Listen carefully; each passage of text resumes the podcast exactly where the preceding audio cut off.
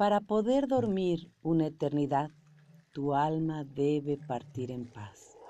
La historia que te voy a contar te debe hacer reflexionar para no cometer el error de llevar tu alma al horror, de caer en la tentación antes de tu cuerpo abandonar.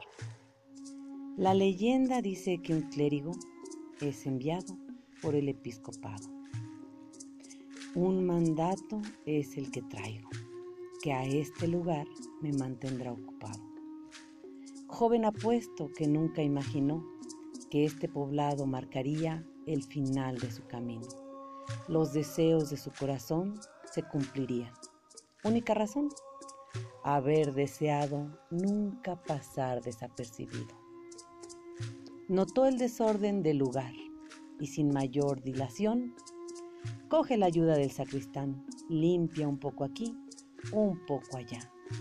Ya el destino había marcado el final del hilo fino que por años lo había acompañado.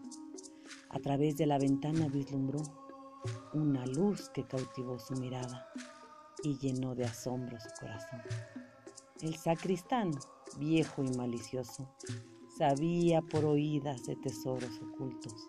Para un hombre ambicioso, el legítimo dueño debe aparecer. Él y solo él los podrán ver. Lo que por años guardado está en busca de una respuesta.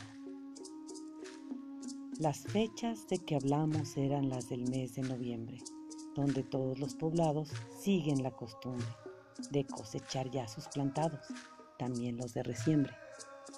La belleza del oro te puede cegar, como la fuerza del toro te puede arrastrar. Atraído inmediatamente por tan bella luz, se acercó hasta la cruz del clatel más alejado. Tras unas cuantas piedras derribar, el encanto del mal lo pudo cautivar. Monedas redondas, tantas que parecían imposible de contar. Su mano extendió para poderlas tocar. El viento de una espada se pudo escuchar.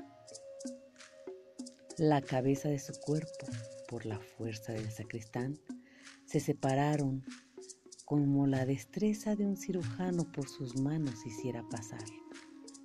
Esa es la fuerza de la ambición, que no importa si el infierno te avienta, la veneras con devoción, sin importar lo que tu arma atormenta, o que te lleve directo al fogón. El sacristán tomó su tesoro y en una desesperada decisión también la cabeza robó. Nunca más se supo de su morada o si fue víctima de una maldición. Lo que se sabe a ciencia cierta es que el padre busca su cabeza porque no se da cuenta que no la lleva puesta.